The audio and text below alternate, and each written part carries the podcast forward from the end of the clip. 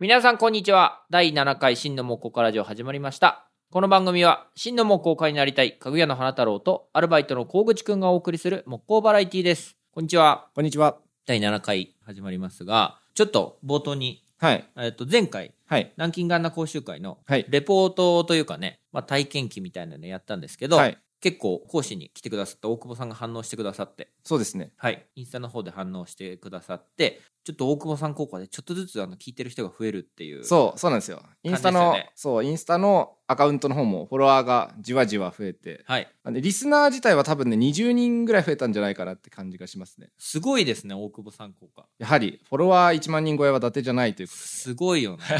あそれであの真の木工家ラジオの方にもちょっとコメントくださってね。はい、そうでしたあね。の結構テキストにしてない部分も拾ってくださってありがとうございます、うんうんみたいなやってよかったというそんなこと書いていただきましたね。はい、ね、こちらこそねやっぱ僕らとしたら数字の話もあれですけど現場でこうああやって活躍している方に直接会ってうん。刺激そうですね。本当もそらうえ。たのが一番ですね、ですね。まあ、仕事頑張らなきゃっていうね。なんかちょっと身が引き締まる思いというか、そうですですね。はい、 あとこの間ちょっと紹介し忘れちゃったことがあったんですよねそう、話すことが盛りだくさんすぎて、はい完全に失念してたんですけど、はいあの、ダイヤトイシはいの話した時に、はい持ってきてくださったのが「初めて道具店」っていうあ基礎そうのですそう基です礎の方で手道具を主に販う売始めた、去年確かね起業されて始めたという僕の一個上の先輩、出演の出身なんですよねそうでです揚松技術専門校の出身で,、はいで卒業した後に揚松町の地域おこし協力隊になってはいはい木工をやってて、うんうん僕僕の一個上の先輩ですねはい手道具とかあそと砥う石だとかはいでそこでは出張してやってくださっててそうですね知り合いでダイヤモンドの砥石買ってる方もちらほらいましたねいましたねううんん、欲しいないや欲しいですよねあれね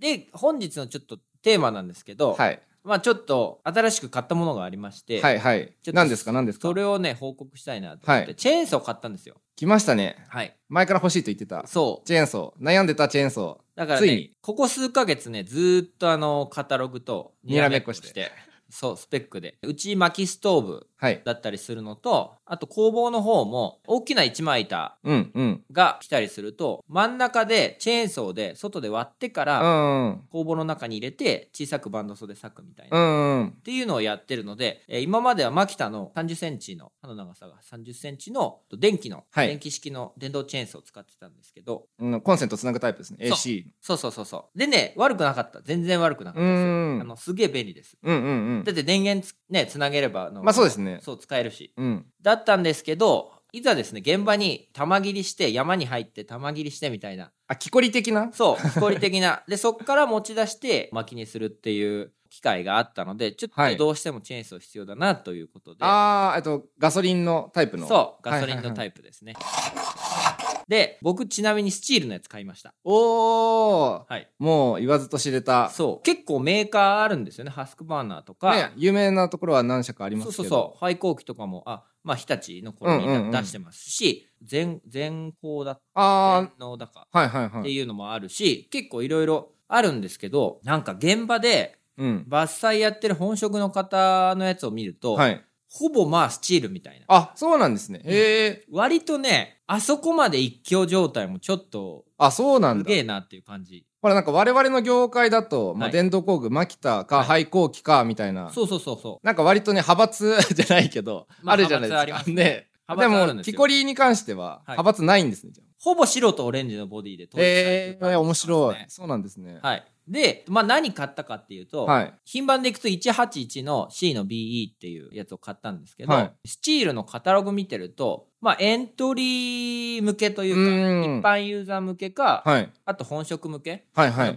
採、えーあと造園、えーセットみあたいあな、造園もねそうですよそうねうそうあるんですけどエンジンがエントリーのエントリーのなんですよおーなんだろうこれ普通で普通のエンジン使ってるんですよ、はいまあ、普通のエンジンってでミドルクラスになるとはいちょっと環境にいいエンジンはを使ってて本職向きになると、はい。ちょっとコンピューターで最適なはい。燃料とはい空気の、あ、バランスをそう、バランスを勝手に見てくれるっていうあ、すごうんやつが入ってて、まあ、それが多分一番大きな違いなんですけど、へ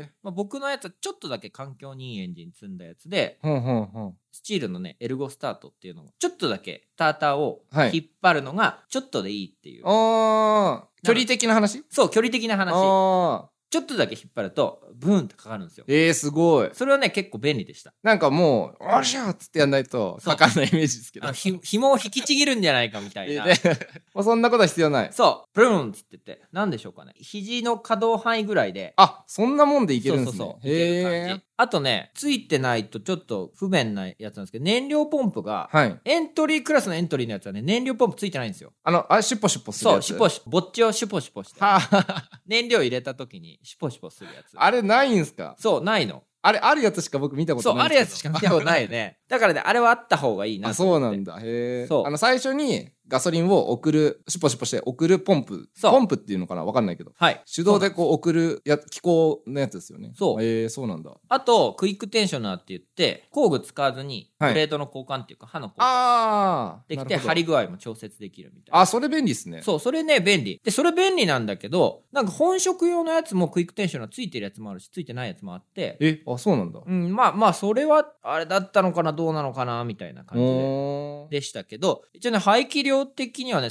31cc っていうの小型、小型なやつですね、結構。おー本職の人はどん何 cc ぐらい使うんですかえ、多分ね、丸太やる人で 50cc とおおーか、そうなんだ。じ 60cc とか使うとゃ思う。倍ぐらいいくんですね。で、お化けみたいなさ、長さのさ、お化けみたいなのたまに見ますねお。化けみたいなの見るでしょあの動画の中でしか見たことないですけどい。や、あれ怖いじゃん。あれおっかないですよね。だから今回は、あの、中継木、うん広葉樹の中継木、はいはいくるみみたいなやつを玉切りしてきたんですけど、おーまあ、歯が切れてるのもあったし、全く問題なかったですえー、そうなんですあねの。すごい切れました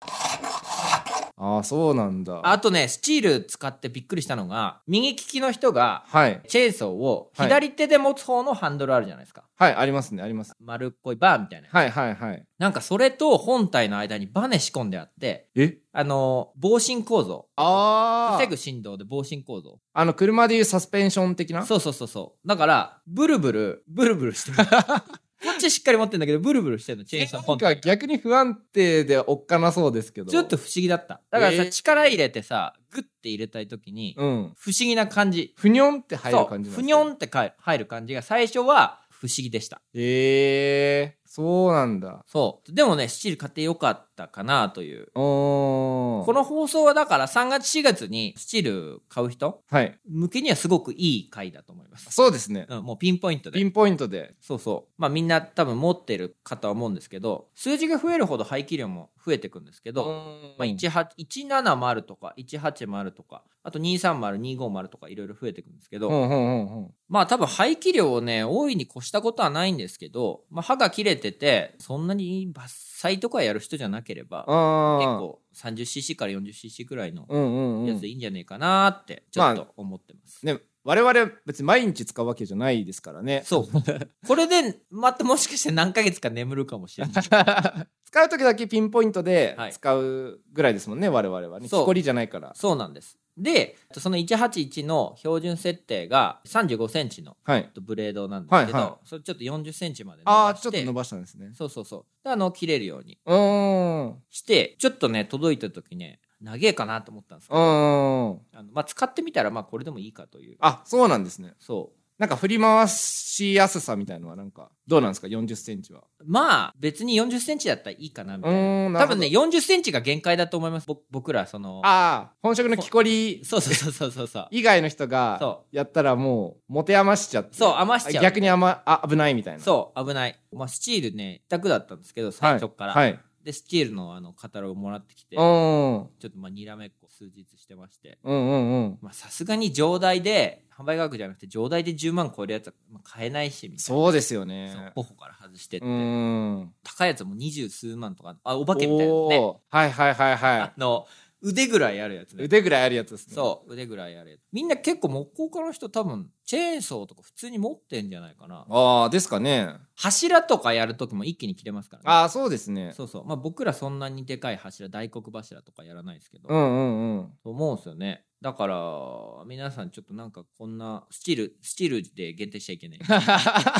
こんなのを使ってますとか、うんうんうん。こんなチェーンソー使ってます。うんうんうん。だから多分工房使いでは多分相変わらず電動チェーンソーがああ。便利なので、うんうあんの。電源つないでやるタイプでで外ではあのスチールのやつがうんうん。活躍してくれるんじゃないかなとなるほど。思っており今回はちょっと買って今気持ちがホットだったのでタイムリーなやつをね。そうタイムリーなやつをやりたいなと思いまして今回はチェーンソーということでお送りしましたありがとうございましたありがとうございました。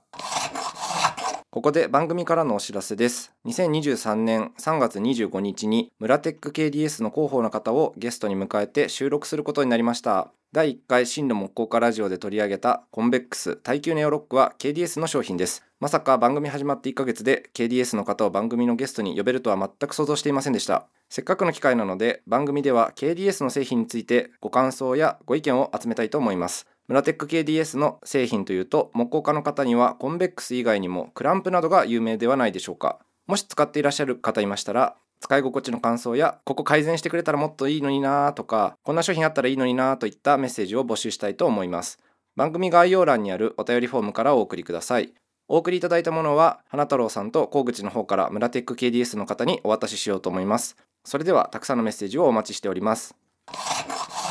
番組の情報は番組公式インスタグラムで配信しています。ぜひフォローしていただけると嬉しいです。番組への感想、質問は概要欄にあるお便りフォームからお待ちしております。また、LINE オープンチャットを使った番組リスナーコミュニティがあります。番組への感想だけでなく、木工関連情報の交換の場としてぜひご利用ください。今回もお聞きくださりありがとうございました。